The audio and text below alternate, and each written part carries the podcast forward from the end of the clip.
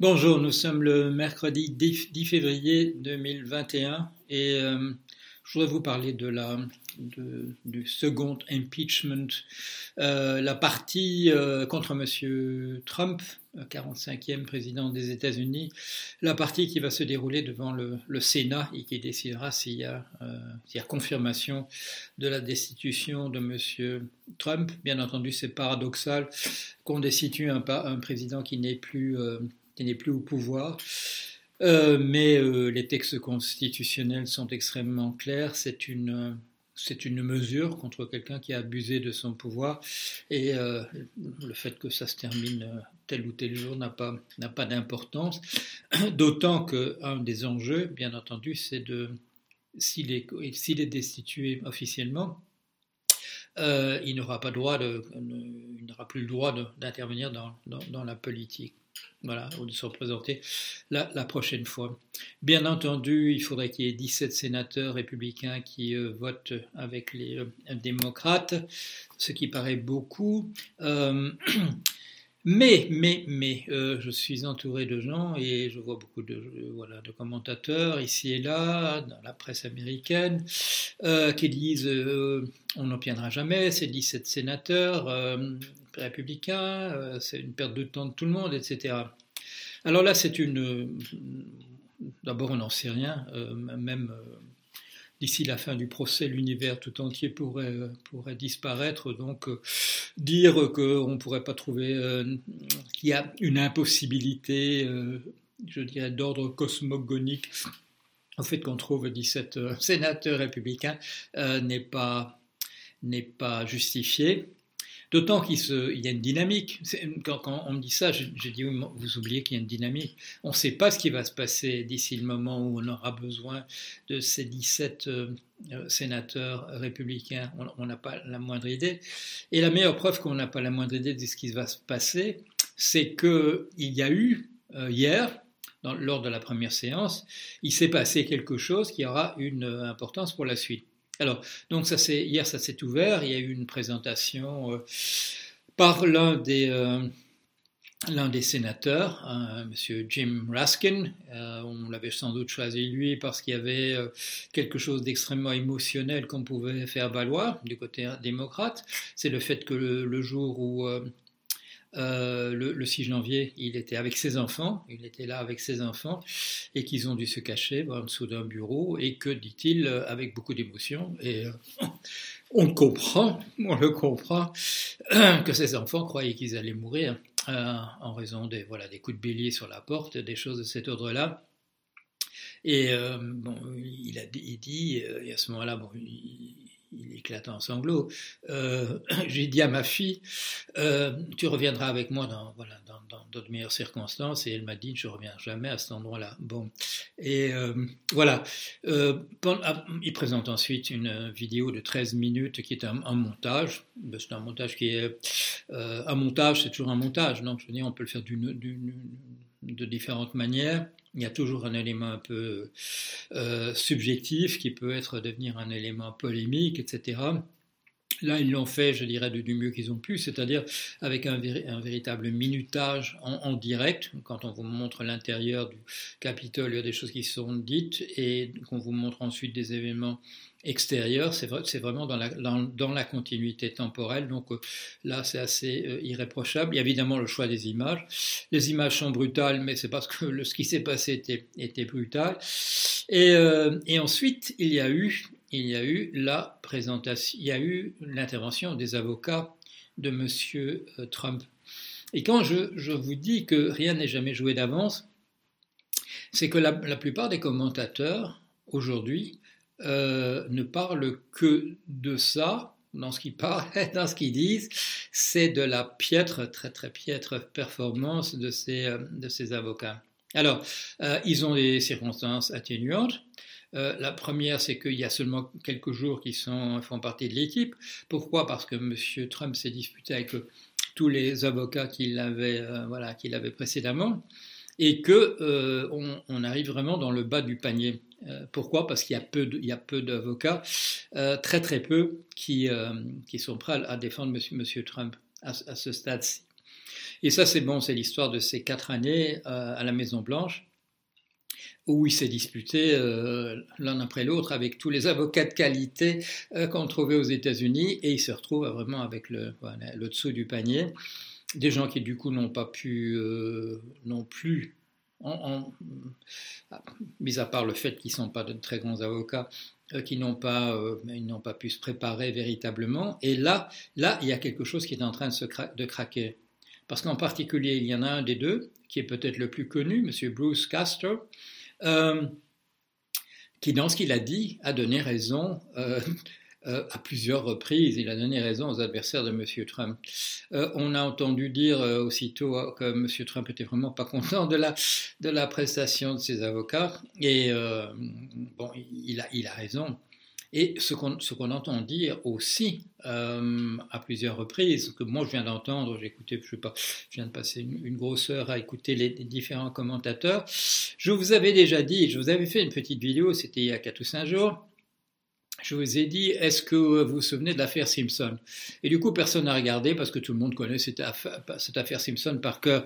Euh, J'aurais pas dû appeler ça peut-être de cette manière-là. Ce que je voulais vous dire, c'était que M. O.J. Simpson avait été euh, exonéré sur le, au plan criminel lorsqu'il avait été, passé devant une cour d'assises, mais que sa carrière avait été finie peu de temps après quand il avait été accusé devant un, tribunal civil et dans le tribunal civil, il avait été reconnu coupable de l'assassinat de, euh, son ex-épouse et de l'amant euh, de, de son ex-épouse.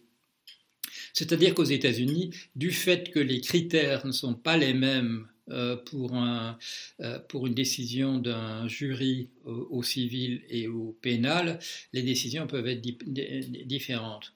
Et ce qui se passe souvent, et c'est pour ça que je vous rappelais cette affaire, euh, c'est que les gens peuvent être, parce qu'au, parce qu'au, dans la justice pénale, il faut que le jury se prononce au-delà de tout doute possible, et ce qui n'est pas le cas au civil, euh, les décisions peuvent être extrêmement différentes. Et la personne qui a pu échapper euh, au pénal se retrouve absolument coincée. Bon, évidemment, elle n'est pas envoyée en prison, mais elle se retrouve avec, euh, bon, on lui, prend tout son argent, euh, on fait d'elle une personne absolument pestiférée, un paria, et donc euh, c'est pas agréable non plus. Et les conséquences peuvent être encore plus graves qu'une condamnation qui peut être, voilà, revue ultérieurement au, au, pénal. Mais donc les commentateurs que j'ai vus, la plupart ont attiré l'attention là-dessus, sur la mauvaise qualité de ces de ses avocats. Et là, il ne faisait pas allusion au civil, mais au pénal, en disant si le malheureux, et on parle de Trump, si le malheureux se retrouve maintenant, hein, mis à part ce, mis à part ce jugement, cette destitution qui est en fait un processus qui est décidé par des législateurs, par des euh, parlementaires, c'est-à-dire ce ça relève pas de, la justice à proprement parler, s'il devait maintenant le malheureux se retrouver devant un tribunal euh, pénal, là, il est mort. Bon, euh, et ça, c'était la vie générale. Et j'aurais pu, euh, simplement, j'aurais pu, arriver moi-même à la même conclusion, simplement en regardant ce qui était en train de se passer. il peut plus défendre. Hein, Trump peut plus défendre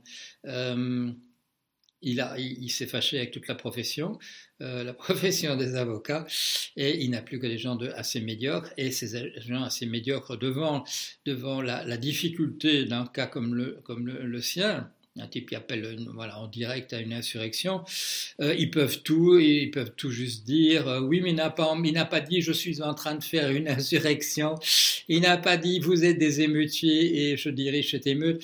Euh, oui, bon, mais à part ça, à part ça, non, c'était en direct, il savait ce qui se passait, il leur dit je vais avec vous prendre l'assaut le Capitole. Tout ça, c'est pas laissé à l'imagination. Et puis, bon, le montage qui nous montre euh, ce qu'on n'a pas fait avant. On il, nécessairement, les, chaînes télévision allaient faire une sorte de tri dans ce qu'on vous montre. On montre pas du gore comme ça à la télévision. Euh, quand il y a du gore, quand il y a effectivement un policier à terre qu'on essaye de véritablement d'empaler avec, un, avec la, hampe d'un drapeau américain. Eh bien, hier, on vous a pas, on vous a pas épargné ça. On vous le montre parce que, ben voilà, c'est evidence, c'est des preuves, euh, c'est euh, les faits, c'est les faits. Alors, euh, bon, là, je m'adresse aux gens qui disent ouais, ouais, c'est plié d'avance, etc. Est-ce qu'il n'y a aucun euh, républicain, parce que ce sont quand même des êtres humains, euh, admettons-le, euh, est-ce qu'il n'y a aucun euh, républicain qui ne sera pas si pas troublés par la violence des, événements, puisqu'ils peuvent continuer à dire en fait c'était des antifas, en fait c'était un, c'était une, une, mise en scène, c'était un false, false flag, c'était un faux pavillon, c'était en réalité l'extrême gauche qui était là, etc. Mais euh, ils peuvent ils peuvent ignorer ça, ils peuvent dire bon bah écoutez oui c'était des bandits, mais euh, qu'est-ce qu'on a à voir avec ça? Mais ce à quoi ils ont dû être euh, sensibles hier, c'est au fait que la difficulté de défendre Trump. Et là, si dans les jours qui viennent, euh, les avocats continuent à accumuler les bourdes ou alors à faire des clins d'yeux à l'assistance, comme l'a fait M. Bruce Castor en disant, vous comprenez bien que moi je suis de l'autre côté, hein. euh, ça va pas, ça va inquiéter, ça va inquiéter ces partisans et qui vont se dire, si moi je devais me retrouver accusé euh, pour parce que je suis un sénateur qui en fait a également excité la foule, etc et que je trouve pas d'avocat de la meilleure qualité que ceux-là pour euh, et lui c'est Trump euh, pas, je trouve pas des, avocats de meilleure qualité que ceux-là pour me défendre euh, je suis en mauvaise posture. Donc je suis pas sûr je suis pas sûr que dans les jours qui viennent il n'y ait pas d'autres euh, républicains sur leur chemin leur chemin de Damas qui vont et ce ne sera pas le pouvoir, ce ne sera pas l'apparition surnaturelle d'une vision, ce sera plutôt l'apparition tout à fait naturelle du fait que je vais me retrouver dans le box des accusés et il n'y aura pas d'avocat, ou alors il y aura un stagiaire juste pour me, pour me défendre, euh, peut-être des choses de cet ordre-là. Donc, je n'ai pas l'impression que ce soit plié. Peut-être, on n'en sait rien. Euh, dans ce cas-là, ce ne serait pas brillant, parce que ce serait effectivement un blanc-seing donné à n'importe quel président de faire n'importe quoi absolument et de pouvoir invoquer le, premier amendement, c'est-à-dire la liberté d'expression euh, pour dire n'importe quoi à n'importe quel moment. Euh, nous, allons vers des temps, troublés. La preuve, voilà, hein, le 6 janvier aux États-Unis, nous allons vers des temps troublés dans les démocraties qui ont plus ou moins tenu depuis 1950 jusqu'à maintenant. Euh, c'est important les, contre-pouvoirs. Hein, si les choses se dégradent davantage, c'est important qu'on puisse, qu'on maintienne les rambardes en état de fonctionner parce qu'on en aura besoin. Et si euh, si dans quelques jours, euh, aux États-Unis, il apparaît qu'un président peut faire absolument n'importe quoi, qui a aucune conséquence pour ce qu'il fait, euh, ce sera extrêmement dangereux. Il est possible qu'on le rattrape rapidement au civil, pour euh, les tas de choses qui sont pendantes et dont on, on connaît l'existence. Il est possible, et ça c'est la crainte, je dirais, la crainte d'hier, de la journée d'hier, euh, que si on l'incrimine quelque chose, si on l'inculpe sur le plan pénal, que là, alors ce soit vraiment terminé pour lui. Mais il ne serait pas bon que ce soit pas rattrapage euh, pour une démocratie euh, qui, euh, qui est américaine, avec tous ses avantages et tous ses inconvénients, mais qui en tout cas est très fière du système qui est le, le sien, ce ne serait pas brillant que ce soit uniquement par des rattrapages, par l'amende, qu'on arrive à véritablement faire qu'un qu'un président, un président séditieux soit responsable des actes qu'il a posés. Bon, euh, je, vais vous tenir au courant de la, suite. Je suis plus, euh, vous avez vu, je suis plus dans un mode